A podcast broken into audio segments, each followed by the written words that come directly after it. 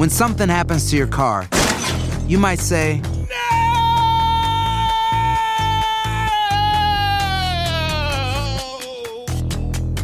My car. but what you really need to say is something that can actually help. Like a good neighbor, State Farm is there. And just like that, State Farm is there to help you file your claim right on the State Farm mobile app. So just remember, like a good neighbor, State Farm is there. State Farm, Bloomington, Illinois. No hay nada como un teléfono nuevo. Y si quieres uno ahora, aprovecha la oferta de Boost para estar conectado con los tuyos. Cámbiate a Boost Mobile y llévate un Samsung Galaxy A15 5G gratis. Boost tiene las redes 5G más grandes del país, con máxima señal, para que sigas tus sueños sin miedo al éxito. No esperes, visita ya tu tienda Boost Mobile local y llévate tu Galaxy A15 5G gratis. Solo en un Boost Mobile cerca de ti. Oferta por tiempo limitado, solo clientes nuevos. Requiere suscripción al servicio, un dispositivo por línea, impuestos adicionales. Aplican otras restricciones. Visita una tienda para detalles. Cassandra Sánchez Navarro junto a Catherine Siachoque y Verónica Bravo en la nueva serie de comedia original de VIX, Consuelo, disponible en la app de VIX ya. When you need mealtime inspiration, it's worth shopping Kroger, where you'll find over 30,000 mouthwatering choices that excite your inner foodie. And no matter what tasty choice you make, you'll enjoy our everyday low prices, plus extra ways to save, like digital coupons worth over $600 each week. You can also save up to $1 off per gallon at the pump with fuel points. More savings and more inspiring flavors make shopping Kroger worth it every time. Kroger, fresh for everyone. Fuel restrictions apply. Advertencia. Este programa contiene casos de crimen, apariciones, misterio, conspiración y violencia. El contenido de estas piezas puede ser sensible para algunos miembros del público. Aconsejamos discreción.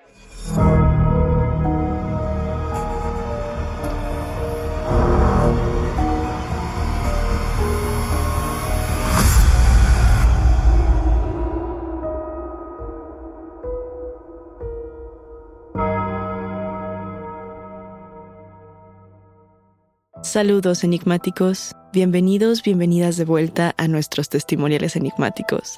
Este episodio trata absolutamente de ustedes, de sus historias y de aquello que quizá no se atrevían a contar en otro sitio. No se olviden de seguirnos en nuestras redes sociales y también de que pueden ponerse en contacto con nosotras para contarnos su historia a través de Instagram, Facebook o enviando un correo a enigmas.univision.net. Recuerden que pueden escucharnos a través de la app de Euforia, en la página de YouTube de Euforia Podcast o donde sea que escuchen sus podcasts. Y no se olviden de suscribirse o de seguir el show para que no se pierdan ni un suspiro. Hoy vamos a tener un testimonial enigmático muy emocionante, Daniel, porque son experiencias relacionadas directamente con la muerte. Creo que es muy emocionante justamente porque es un tema con el que todos podemos empatizar y al mismo tiempo no, porque al ser un tema tan fuerte que nos atraviesa a todos como seres humanos, es uno de los mayores miedos, ¿no? El mayor temor y de hecho el primer miedo que sentimos para identificar que estamos vivos y para identificar nuestras emociones es el temor a la muerte. O sea, cuando somos pequeños la primera emoción que se siente es el miedo, esa emoción iniciática, por así decirlo, dentro de unas dos o tres más, que nos ayuda a entender y a protegernos. El temor a la muerte es un temor para protegernos justamente y para preservar la vida. Creo que por eso es muy saludable y muy inclusive espiritual aceptar la muerte, aceptar que todos de una u otra manera vamos para allá, pero que hay personas que además tienen una relación muy distinta con la misma. ¿Tú qué piensas que pase primero? Porque, por ejemplo, yo tengo la idea de que cuando somos pequeños y conocemos el concepto de la muerte y nos damos cuenta de que nos vamos a morir, no nos asusta tanto la muerte como tal, sino perder a los que queremos, perder a nuestros padres o no volver a ver a la gente que queremos. Es que eso, desde mi punto de vista, sucede porque cuando somos muy pequeñitos, cuando somos bebés, nosotros pensamos que nuestros papás o que inclusive el entorno es parte de nosotros mismos. Es una sensación muy extraña que uno como adulto o como adolescente inclusive ya no puede recordar. Pero cuando eres pequeño sientes que la mano de tu mamá es tu propia mano, ¿no? Entonces, perder eso es perder parte de ti mismo. Yo eh, por eso siento que ese es el temor a la pérdida de los otros, porque lo sentimos parte de nuestro entorno. Cuando somos más pequeñitos, lo sentimos inclusive parte de nuestra persona. Creo que el miedo como tal a la muerte tiene, por supuesto, muchas concepciones. estoy segura de que hay otras culturas donde este temor no se manifiesta tanto, por ejemplo, como en una cultura muy católica o muy cristiana, donde la vida se relaciona con lo bueno y la muerte tiene dos caminos, ¿no? O el descanso, digamos el descanso eterno, el bien, o el castigo. El, si no te portaste bien en la vida, estás condenado a un infierno. Y creo que ese es el terror, como el decir, actúe bien, actúe mal, ¿cómo ves? Es que si nos vamos un poquito más lejos geográficamente hablando, también hay muchas culturas y muchas prácticas que tienen una relación con la muerte muy distinta a la que nosotros tenemos, muy positiva, de aceptar esto como un ciclo. Incluso hay culturas en las que la muerte es una celebración. Y eso a mí me parece, me parece increíble. Yo, por ejemplo, recomendaría para los enigmáticos que, que gustan mucho de leer el libro tibetano de los muertos. Es un libro que les puede ayudar mucho como a entender las otras concepciones que se tienen tanto de la vida como de la muerte. Además, pues es una especie de, no me atrevería a decir libro sagrado, pero sí un libro que explica mucho estos estados intermedios entre la vida y la muerte. Pero bueno, la muerte es un proceso del cuerpo. También es uno de nuestros mayores temores. Y es justamente donde lo espiritual y lo físico se tocan. Y para analizar esto, tenemos tres historias el día de hoy. Así es, tenemos un caso donde hablamos de experiencias tangibles e investigadas con la muerte, otro más donde la experiencia con la muerte se enlaza a la culpa, que creo que es algo que todavía no abordamos, y por último, uno muy interesante que además es un testimonio anónimo sobre una boda, una pesadilla y el acto de morir. ¿Qué te parece si empezamos con este testimonio que nos manda Joseph y lo vamos analizando juntas? Soy Joseph León. Soy de Caracas, Venezuela. Actualmente radicado en Santiago de Chile. Desde mis 12 años he estudiado varias ciencias antiguas y ocultas, investigando y corroborando la veracidad de varias de estas ciencias. Uno de los temas que he estudiado es la muerte. Difícil obtener evidencias tangibles. Varios escritos la narran como una personificación, otras la narran como un cambio de estado, como que el hielo pase de estado sólido a estado líquido al derretirse.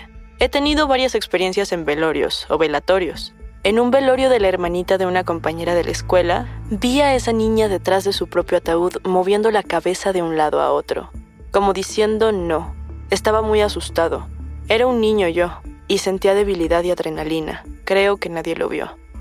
¿Qué opinas de esta primer parte, Luisa? A ver, en este primer momento de la historia de Joseph, Creo que lo que vemos cuando tenemos un ataúd ya de por sí es una experiencia muy impactante cuando somos pequeños, ¿no? La primera vez que vamos a un funeral o a un velatorio es una experiencia fuerte. De hecho, en muchos países no permiten que los niños pasen a las funerarias precisamente por el, el impacto, la impresión que esto genera. Recuerdo clarísimo la primera vez que yo vi, por ejemplo, a un familiar en un ataúd y esta impresión se me quedó para siempre y claro que sentía muchísimo temor. Ahora, ver a, esa misma persona parada fuera del ataúd mirándose es digno de toda pesadilla. Pero a ver, ¿tú qué opinas de esto? Quisiera hacer aquí este, este pequeño corte antes de llegar a la parte paranormal y preguntarte qué crees tú, porque por un lado están las personas que dicen, o he escuchado, y me parece un argumento bastante válido y, y creo que yo estoy de acuerdo con eso, que mientras más familiarizas a un niño con la muerte, al final es una experiencia menos traumática. Ah, por supuesto. Pero la cosa es desde qué ángulo lo familiarizas con la muerte, ¿no? O sea, no es lo mismo empezar a hablar de, hey, mira, esto significa la muerte, significa pasar de un estado a otro. Es algo que a todos los seres vivos en el planeta les va a ocurrir, ya sean plantas, animales, humanos, etcétera, etcétera. Creo que no es lo mismo hacer eso que mostrar un ataúd como tal de primer arrojo en un velatorio, en una cultura como la que tengo la impresión que se lleva a cabo en Chile, ¿no? Creo que esto a Joseph lo debe de haber dejado muy, muy impactado. Claro que sería bueno podernos relacionar de otra manera con la muerte desde que somos muy pequeñitos, como bien lo planteas, estoy totalmente de acuerdo. Claro, pero es que seguramente sí es... Esta imagen, cuando eres muy chiquito, es muy fuerte. Y de eso no podemos decir que no es cierto. ¿Qué significa que un fantasma, si es que esto fuera el caso, estuviera mirándose en su propio funeral? Esa historia también me deja fría. Es un poco la fantasía que yo creo que muchos hemos desarrollado y que inclusive se repite como una broma. ¿no? El, si yo me muero irías a mi funeral o el si me muero quiero visitar mi funeral para ver cuántos de mis amigos fueron o cuántos de mis familiares estuvieron allí. Imagina que eso pudiera ocurrir o que eso realmente sea lo que, lo que presenció Joseph. Es bastante poderosa la imagen. Y es más poderoso aún tener esta imagen de la niña diciendo no con la cabeza, como si algo la inquietara o le molestara de su propio funeral. O inclusive como si estuviera lamentándose. Pero el testimonio continúa y, y además tiene mucho de dónde escoger cuando hablamos de la muerte. Y como este testimonio es tan completo, ¿qué te parece si retomamos y leo la siguiente parte? Después de este velorio, una tía murió, y todos se fueron del país para asistir al velorio. Las siguientes semanas en casa me quedé junto con otra tía. Ella se sentó y vio la cama de mi mamá descendida como si alguien durmiera. Esa misma noche, la losa estaba sucia. Al otro día, amaneció en el mismo lugar, pero limpia. Tiempo después, el padre de unos vecinos murió. Mientras todos estaban en el velorio, estábamos solo mi abuelita y yo. La radio se encendió sola y en un volumen muy fuerte. Nos asustamos y fui a apagarla. Cuando regresé a la sala donde estábamos, se volvió a prender. La radio no tenía ninguna avería. Volví a apagarla y mi abuelita dijo, el papá de los vecinos está diciendo que no los dejemos solos. En los rezos o novenario por la muerte del papá de mi mejor amiga del bachillerato, en su casa, en la pared de la cocina, había muchas tazas colgando, una junto a la otra. De pronto, y sin que hubiera corriente de aire, se empezaron a mover todas, sin chocar, de forma muy fuerte. Todos lo vimos. Alguien dijo, es Kiko despidiéndose. Hace unos cinco años, falleció el papá de mi mejor amigo de la universidad. Después del entierro me quedé en casa de mi amigo, para acompañar a la familia. En la noche, estando solos, se prendió la radio y se movió el sintonizador buscando una estación. Se detuvo en una canción de The Beatles. En ese justo momento pasó la mamá de mi amigo y dijo, Ah, pusiste la radio. A lo que respondí, no, se encendió sola y la sintonizaron frente a mí. Estaba al otro lado de la sala y ella dijo, y esa emisora es la que Jairo colocaba y yo siempre la cambiaba. Ella siguió camino a la cocina. En ese momento me pregunté, ¿por qué pasan estas manifestaciones después de la muerte de alguien? Encontré por fin una respuesta en la intuición. Está diciendo, no estoy muerto, sigo vivo, aquí. Esta experiencia fue marcante. Me parece que este testimonio hasta el momento nos está marcando muchos puntos y muchos encuentros distintos con la muerte, como si Joseph tuviera una capacidad o una percepción muy abierta en ese sentido y sobre todo sí que es una persona bastante receptiva. Esta última experiencia, la de la radio, me, llama la atención porque no es propiamente una psicofonía. O sea, no es que haya escuchado una voz o no es que haya escuchado un, un, fantasma hablarle a través de la radio como tal, pero el hecho de que la radio se prenda, se sintonice y que además tenga esa, esa peculiaridad ¿no? tan marcada de es que era la estación que yo le quitaba antes, me parece que es muy simbólico. ¿Sabes algo a mí que me ha estado llamando mucho la atención de todo este testimonio? Que es, normalmente cuando la gente puede tener estos contactos con, con gente que falleció, ocurren un poco en privado. Y aquí da la impresión de que él es... Es como si él fuera el canal para que otras personas pudieran presenciar esto también. Como para poner a, a los muertos en contacto con otros, que eso podría ser un poco como medium. Sí, totalmente.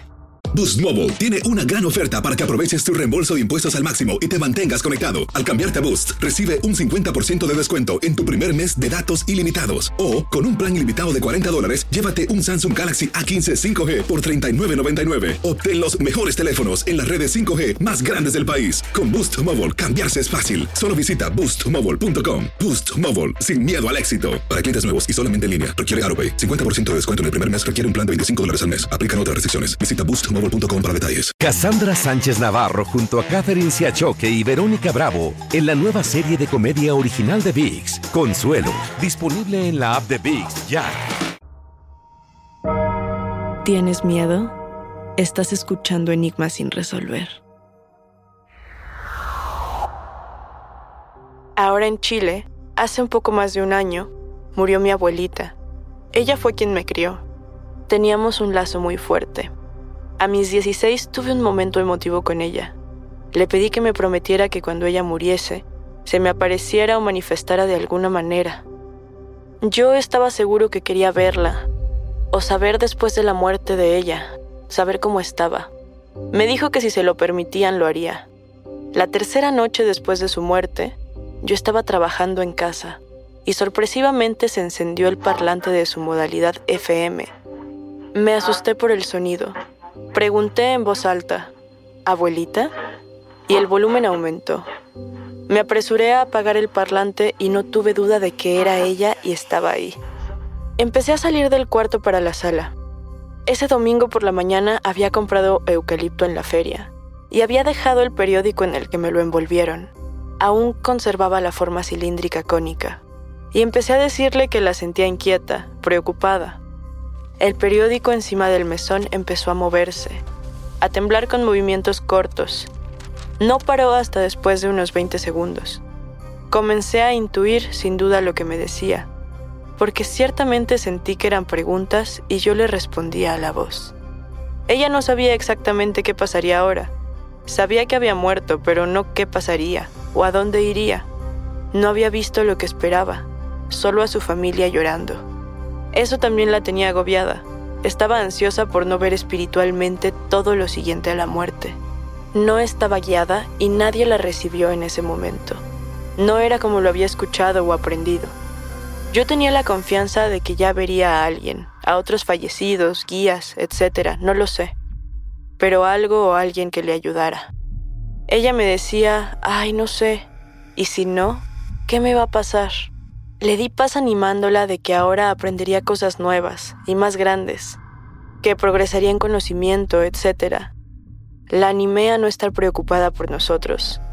Le dije que yo estaría a cargo de mi madre, que estuviera tranquila, Hablé mucho con ella hasta que empecé a sentir que estaba más tranquila.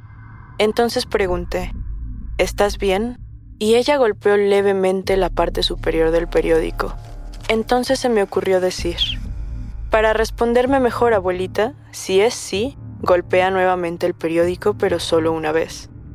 Si es no, golpea el periódico dos veces.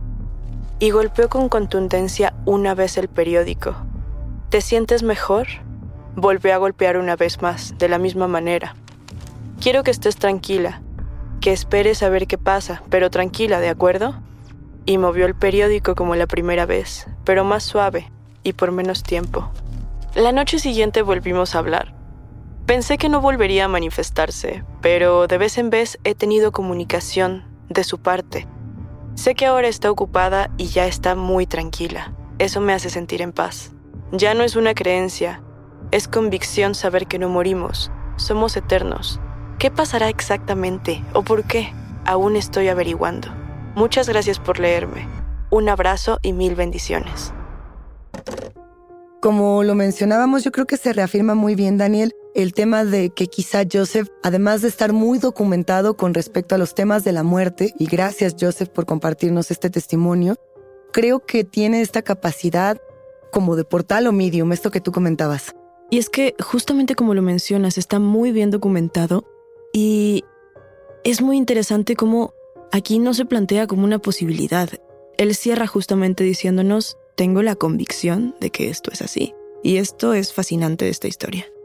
Y tenemos otro testimonio para seguir con estos textos que nos han enviado los enigmáticos. Vamos a hablar sobre un testimonio anónimo que tiene mucho que ver precisamente con la muerte. En 2021, mi prometido y yo estábamos a unos meses de casarnos. Teníamos prácticamente todo. Solo faltaban unos detalles. Esto es un sueño. En ese sueño, estábamos mi prometido y yo buscando la ubicación del templo donde nos íbamos a casar. Cabe mencionar que no era el mismo templo donde nos íbamos a casar en la vida real. Fuimos a verlo y a medir distancia entre el salón y el templo. Y ya estando ahí, decidimos quedarnos a misa. La misa fue algo sorprendente, porque era un show donde literalmente había bailarines actuando los pasajes de la Biblia. Después, el padre salió a decirnos a todos los que estábamos en el templo que ya no gastarían en cosas innecesarias, como la silla de oro en donde suelen sentarse, el cáliz o esas ropas y figuras con oro, que ahora trataban de llevar el mensaje de Dios a través de algo que a la gente le gustaba, y eso era el performance.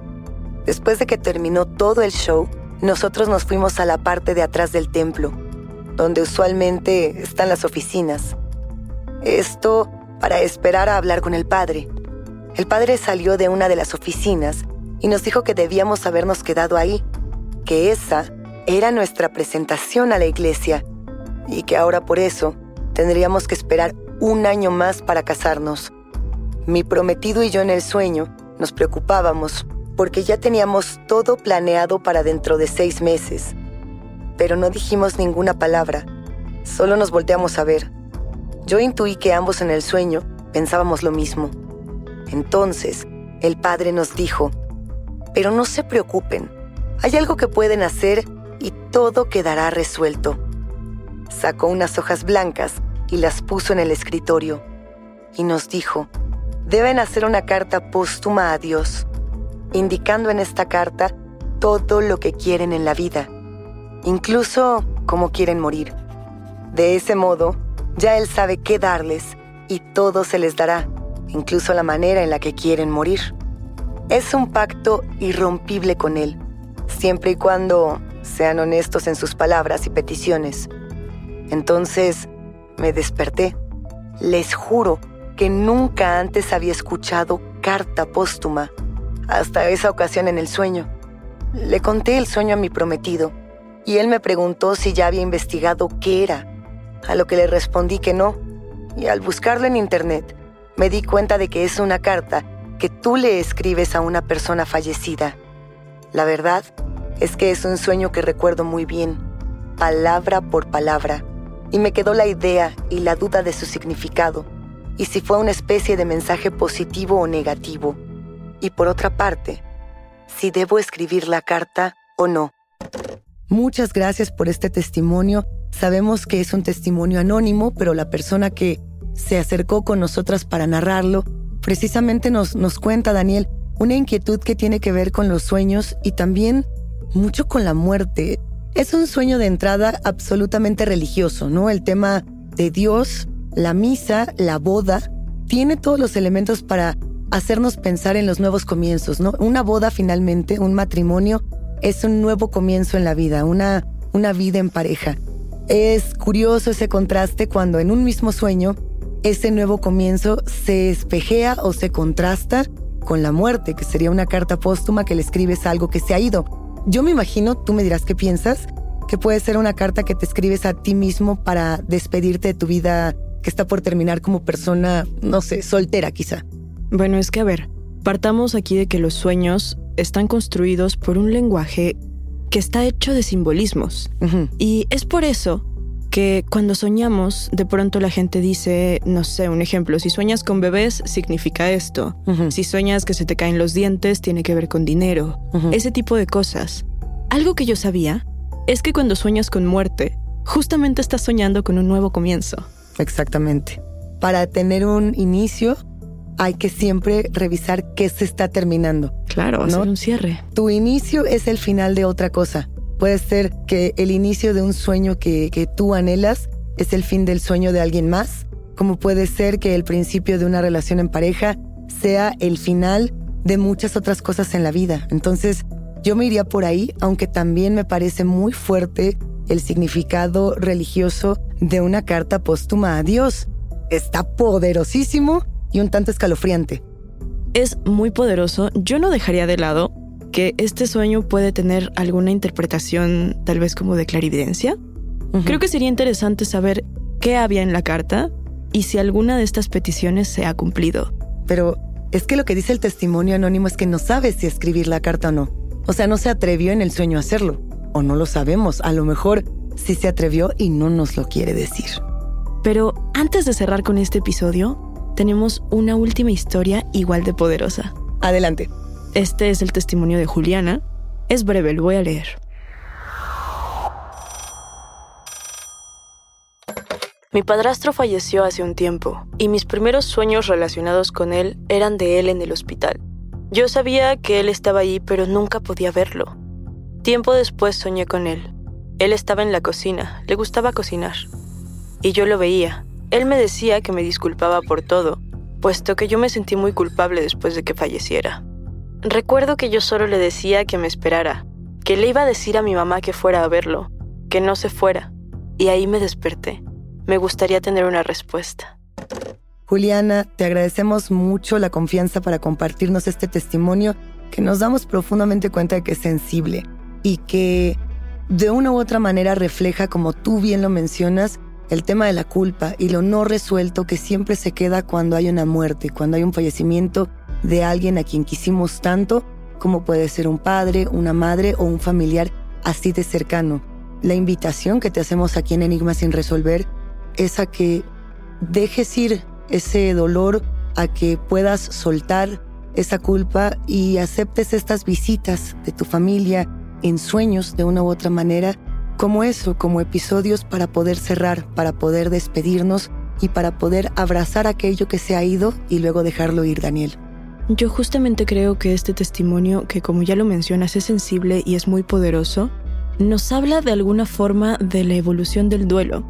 Aquí a modo de nota personal, hace un tiempo yo perdí a una persona a la que quise mucho. Y todas las primeras veces que yo soñé con esta persona, yo soñaba con esta persona enferma o muerta. Cuando por fin pude soñar con esta persona como si estuviera viva conviviendo conmigo, fue cuando yo me di cuenta que mi duelo había avanzado y que estaba lista para dejar ir. Creo que esto puede hablarnos de algo parecido y Juliana, te invitamos a abrazar eso y a seguir avanzando con tu duelo y enigmáticos, los invitamos a todas y a todos ustedes a que nos compartan esos testimonios de la muerte, de la clarividencia, de las despedidas y sí, ¿por qué no? También con un poco de miedo. Hasta aquí llegamos con los testimonios. La invitación queda abierta para ustedes, quienes construyen este podcast, a que nos compartan sus voces en enigmas.univision.net y nuestras redes sociales. No se olviden de seguirnos ahí mismo. Recuerden que pueden escucharnos en la app de Euforia, la página de YouTube de Euforia Podcast o en donde sea que escuchen sus podcasts. Denle follow o suscríbanse al show en donde sea que nos escuchen y así no se pierden ni un momento de Enigmas sin resolver.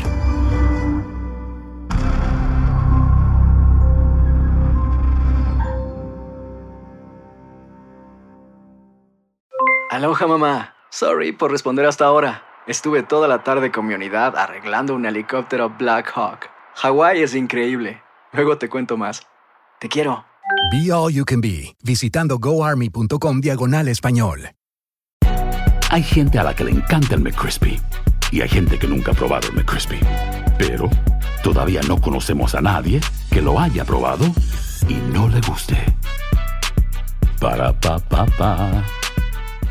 Cassandra Sánchez Navarro junto a Catherine Siachoque y Verónica Bravo en la nueva serie de comedia original de VIX, Consuelo, disponible en la app de VIX ya.